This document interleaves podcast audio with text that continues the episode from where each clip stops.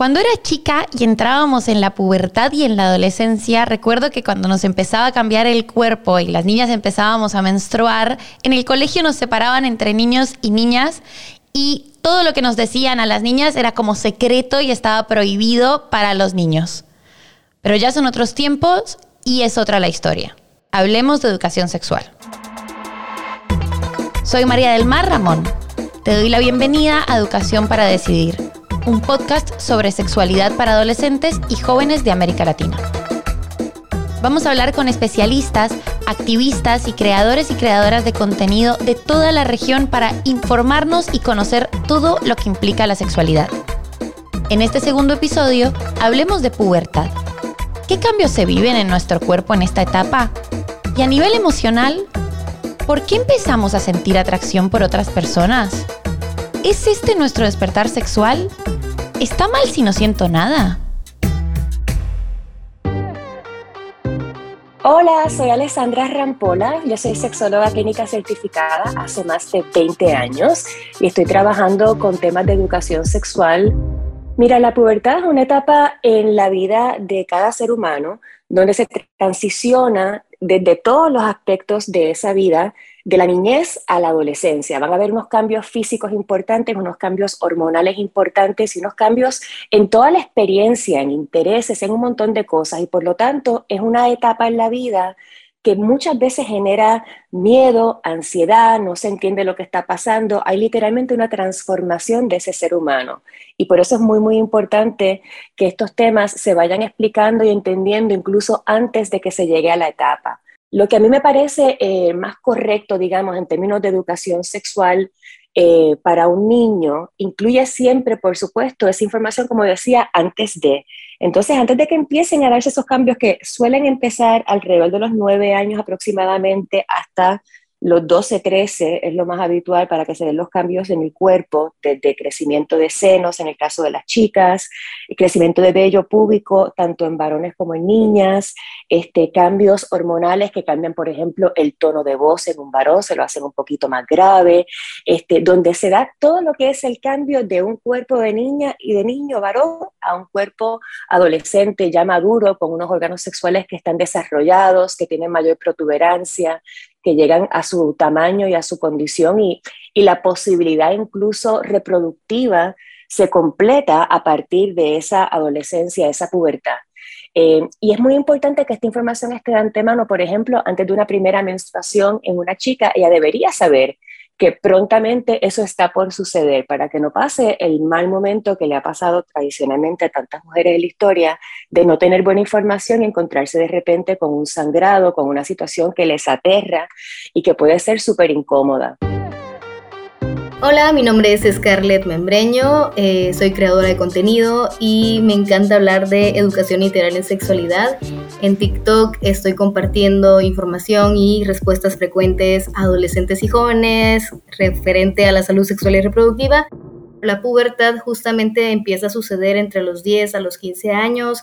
Eh, hay ocasiones en que algunos chicos, chicas, chiques empiezan a manifestar algunos cambios también como un poquito antes, entre los 8 y 9 años, y hay quienes que manifiestan estos cambios hasta los 16 o 17 no existe como una edad exacta para que empiecen a presentar estas nuevas formas de, verse, estas formas de, nuevas que aparecen en el cuerpo. Como sabemos, en el caso de las mujeres, lo más notable, aparte de la menstruación, es que crecen los pechos eh, esto puede generar también una sensación nueva de inseguridad, de comodidad, dependiendo de, que lo, que las chicas hayan aprendido, de lo que, los, lo que le hayan dicho en casa, lo que comenten las amigas. Podemos notar que en el caso de las mujeres, eh, aparte de la menstruación, pues empieza la liberación de las hormonas, los estrógenos, la progesterona y cuando sucede la menstruación, pues obviamente ya tenemos una situación especial de la cual cuidarnos por el tema de la ovulación y que podemos quedar embarazadas. En el caso de los hombres, los cambios más notorios eh, es en la voz, ¿verdad? Porque los niños pues tienen un timbre un poco más agudo y luego cuando ya van creciendo pues escuchamos como estos gallitos, les decimos aquí en Guatemala, ¿no? Que les cambia un poco la voz al momento de hablar. Eh, puede aparecer vello facial en los hombres, como barba o bigotes. Eh, también les crecen un poco eh, los hombros, ¿verdad? Se ensanchan un poquito más y de manera general, tanto hombres, mujeres, personas intersexuales, los cambios generales son crecimiento de los huesos, de los músculos, crecen bien rápido, se pegan como el estirón. También aparece vello en las axilas, aparece el vello púbico, y los genitales crecen un poco más. Entonces, estos son como los cambios que se dan. Otra de las cosas muy, muy esperadas también dentro de los cambios físicos es el acné, que posiblemente eh, pueda aparecer en algunas personas, pero es por los mismos cambios hormonales. También eh, puede cambiar el olor del sudor y podemos pues ya utilizar algún producto para pues para sentirnos más cómodos con nuestro olor corporal y en general eh, a nivel cerebral se desarrollan muchísimas neuronas y el cerebro es una bomba. La menstruación sí que es todo un tema para las chicas. Recuerdo que todas estábamos pendientes de si nos venía o no, si nos hacíamos, entre comillas, mujercitas. Pero lo cierto es que todas las personas debemos conocer cómo funciona porque es un tema fundamental para evitar embarazos no intencionales. Así que, chicos y chicas, aquí voy. Generalmente, cada mes, uno de los ovarios libera un óvulo en un proceso llamado ovulación. Al mismo tiempo, se producen cambios hormonales que preparan al útero para el embarazo. Si se produce la ovulación pero no se fertiliza el óvulo, el tejido que recubre el útero se expulsa a través de la vagina. Este es el periodo menstrual. Patricia Espinosa es psicóloga especialista en el tema de salud sexual y reproductiva. Desde Perú nos explica cuánto dura un ciclo menstrual. Creemos que cuando nos dicen que una mujer eh, tiene que ser regular, muchos creen que las mujeres tendrían que menstruar todos los meses en un mismo día. Y no, eso no significa ser regular. Lo que significa ser regular es que si inicias tu menstruación, todos los meses tienes que menstruar. Es decir, puedes iniciar el 15 de enero. El siguiente mes de febrero no necesariamente vas a menstruar el 15 de febrero. Puedes menstruar dependiendo si tu ciclo menstrual va a ser corto o va a ser largo. ¿Qué significa esto? Hay mujeres que menstruan después de 28 días, hay mujeres que menstruan después de 32 días, hay mujeres que menstruan después de 34 días para saber cada cuánto vas a menstruar, por eso es importante ahora bajar un aplicativo, porque hay aplicativos actualmente que, tan sencillo como marcas inicio de la menstruación y finalización de la menstruación.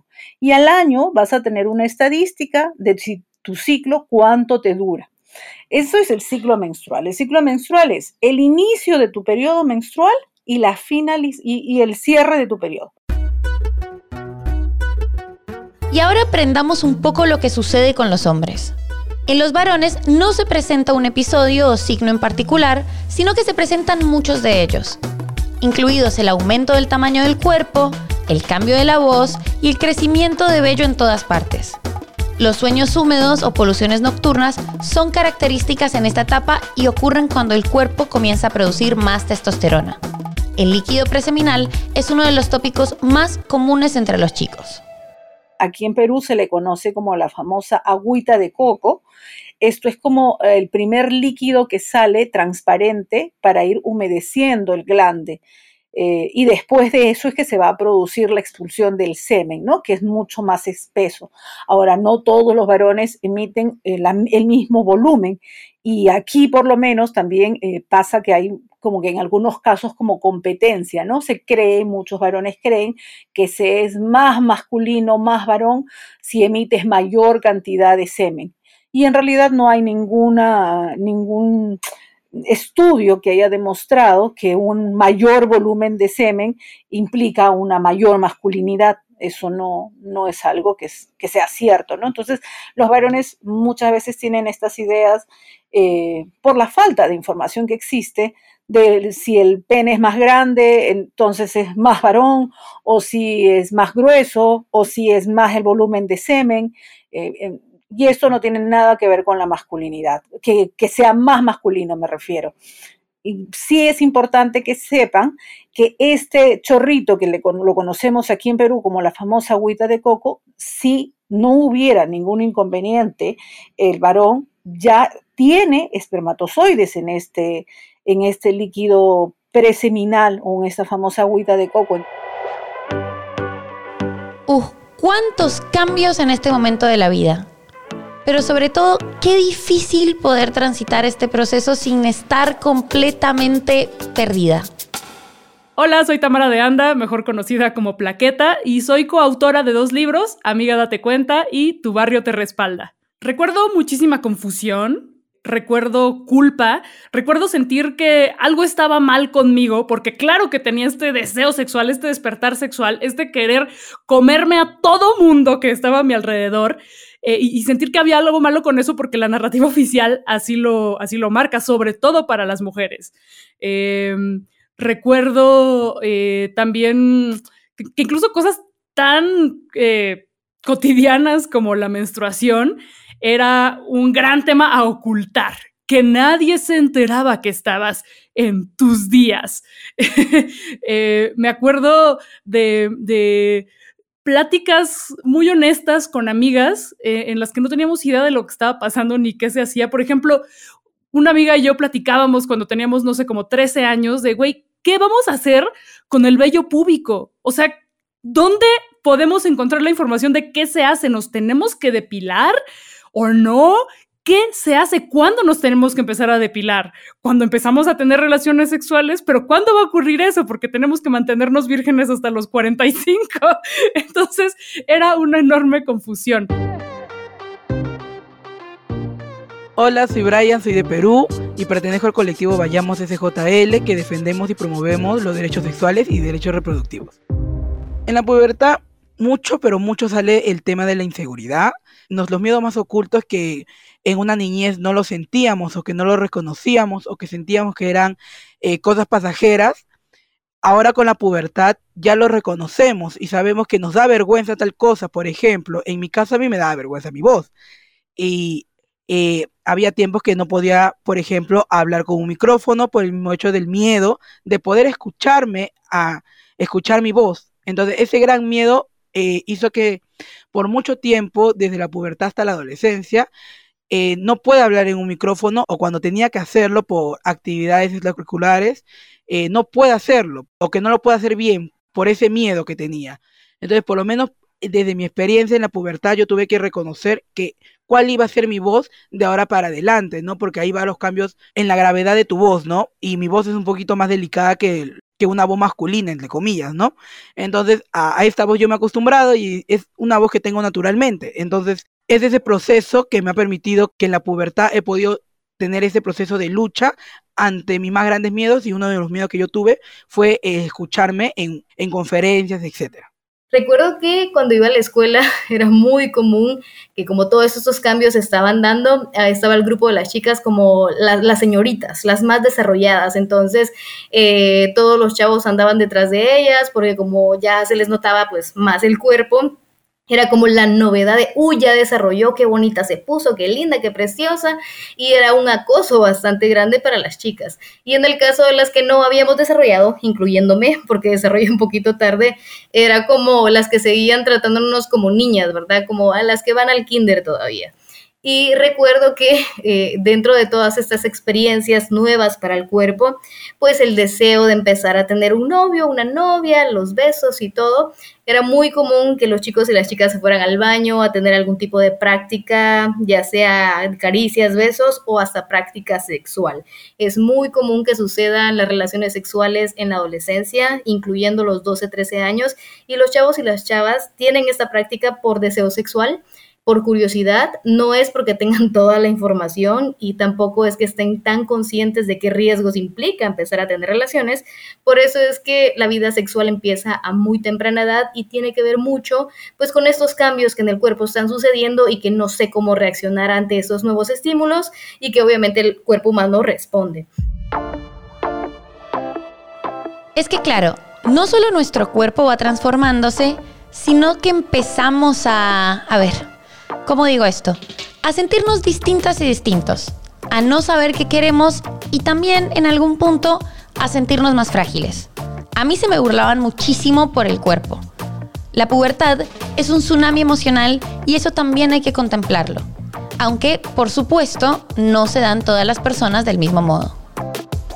Creo que una de las cosas que llega a afectar mucho durante esta transición es el bullying. Hay muchas burlas, hay muchas malas miradas, comentarios entre los propios adolescentes, eh, competencias para ver quién eyacula más rápido, eh, para ver quién pierde pierde, entre comillas, la virginidad. O sea, hay una presión por eh, encajar en los estándares también. Las chicas empiezan a manifestar problemas alimenticios como anorexia o bulimia. Y hay como un montón de cosas que no vemos y que incluso eh, tienen que ser una bandera roja. Yo ahora con los adolescentes que, que, trato en las redes sociales me han escrito por el tema del suicidio, me han escrito por el tema de la violencia sexual y que son cosas que no pueden hablar con sus familiares ni sus amistades porque no saben cómo hacerlo. Por eso tener herramientas de confianza, de empatía, de escuchar sin juzgar a los chicos y a las chicas puede ayudar un montón para que puedan eh, que para que puedan contar qué es lo que está pasando y que podamos entender que están en una situación de peligro. A nivel emocional, eh, hay cambios que, que, son bastante complicados de manejar. Eh, a veces el cuerpo de una persona adolescente pues ya se ve un cuerpo más de una persona joven, pero la mentalidad puede seguir siendo de un niño o niña. Y es bien difícil que se pueda a veces como combinar esa imagen de que cómo es posible que tenga un cuerpo ya de una persona joven y que piense como niña, pero eso es así, los cambios eh, no son iguales para todos, no, por ejemplo, si una niña menstrua a los 11 años no significa que automáticamente se convirtió en mujer y ahora es adulta y es consciente de su realidad, eso no es así, eso se va aprendiendo conforme los años. Entonces hay un, juego emocional sobre qué poder hacer, sobre qué poder decir, sobre cómo enfrentarnos a nuestros padres. Yo creo que este es uno de los temas que no hablamos, la lucha que hay entre padres, madres, los familiares y los chicos y las chicas rebeldes de la adolescencia. Porque eh, las personas adolescentes están buscando una identidad, no saben todavía qué quieren en la vida, no saben qué les gusta, cuáles son eh, sus bandas favoritas, no saben qué tema les llama la atención, no saben ni siquiera qué está pasando en el cuerpo, no se entienden, hay un sub y baja de emociones y a veces los familiares no comprenden esta situación y castigan, regañan, culpan y hacen sentir muy mal a las personas adolescentes. Esta transición es bien difícil y necesitamos tener como más claras cuáles serían pues eh, estas pláticas para tener con nuestras familias, porque sin duda es un montón de cambios en un tiempo bien corto, en dos, tres años ya pasó una menstruación, ya sucedió una eyaculación, ya sucedieron besos, ya se subieron un montón de situaciones, riesgos que pueden cambiar también nuestras metas a futuro y a veces no podemos hablar esto con nuestra familia porque piensan que pues que no estamos haciendo nada. La peor parte es que no sabemos con quién hablar de estos temas. Nuestras amistades no saben mucho, nuestros padres y madres no saben cómo encarar estos temas por miedo, vergüenza o hasta desconocimiento y en la escuela, sin educación sexual integral, la información no llega. Aquí en Perú, una de las cosas que hemos encontrado, y no es de ahora, es de, siempre, es que los padres se resisten un poco hablar eh, de estos temas con los hijos y por lo tanto sienten que la responsabilidad es de, los profesores en la escuela. Y en la escuela también ocurre que creen que no es el lugar para hablar de estos temas y creen que son los padres que deberían hablar, por lo tanto los adolescentes se quedan en un vacío porque ni los padres hablan, ni, los, ni en las escuelas se habla. ¿Y qué es lo que ocurre con estos adolescentes? Que eh, al tener todos estos cambios y muchas veces no entenderlos, porque no solamente los cambios van a darse a nivel físico, sino estos cambios que también se dan a nivel emocional. Y ahora estamos nosotros en una sociedad que presiona más en cuanto al tema de la figura, de la imagen, de lo que se, tiene que mostrar. Y entonces mm, comienzan los adolescentes a sentirse eh, ensimismados, más tímidos, ansiosos, eh, muchas veces llegan hasta deprimirse si sienten que no están encajando dentro del estándar de lo que para, para él o la adolescente significa lo que tendría que ser, ¿no? Es decir, como el estándar de belleza que ellos mismos están este, entendiendo por lo que significa para ellos la belleza. Eh, y, y, esta etapa justamente es la que trae muchísimos más conflictos y es importantísimo abordarlo con ellos. Cada persona vive su pubertad de una manera muy particular. Si bien es una etapa de muchas dudas, también es un momento de mucho autodescubrimiento y de experimentación. Al no desesperarse, que se pone muy lindo todo. Ahora en el siglo XXI tenemos muchas más redes de apoyo, tenemos eh, organizaciones, tenemos documentación especializada, eh, tenemos muchísimos grupos de activistas que están dispuestos a, hacer un acompañamiento desde la empatía, eh, desde el amor y, que mm, no duden en ningún momento en buscar a otras personas para que este proceso sea más llevadero, como debería ser para todos. Un proceso alegre, como todos los procesos en la vida y como todas las etapas de la vida, debería ser pura fiesta y pura alegría y pura felicidad. Entonces, eh, no están soles y lo pueden lograr. Es muy común que en la adolescencia eh, se dé mucha presión para iniciar la vida sexual, para el consumo de alcohol y drogas y para hacer actividades que puedan ponernos en riesgo. Y por eso es que todo este tema emocional y psicológico es muy necesario que pueda hablarse con las familias. Hay situaciones que sí nos tienen que llamar la atención. Si vemos que eh, cierto adolescente eh, se comporta siempre de la misma manera y de la nada cambia totalmente su personalidad, cambia su, ánimo, ese es una llamado de atención para decir algo está pasando acá. Acompañar esa transición de niñez a adolescencia eh, durante la pubertad, mirándolo como el ser humano que está en desarrollo y para dónde va y de qué manera se manifiesta y cómo se va sintiendo y cómo va pudiendo este, sentirse a gusto consigo mismo de manera congruente en su experiencia, en lo que está pasando con su cuerpo, en las sensaciones que está teniendo y en su capacidad y posibilidad de poderlo charlar e integrarlo a su vida sin miedo, sin prejuicios, sin que sea un tema tabú, sin que sea algo escondido.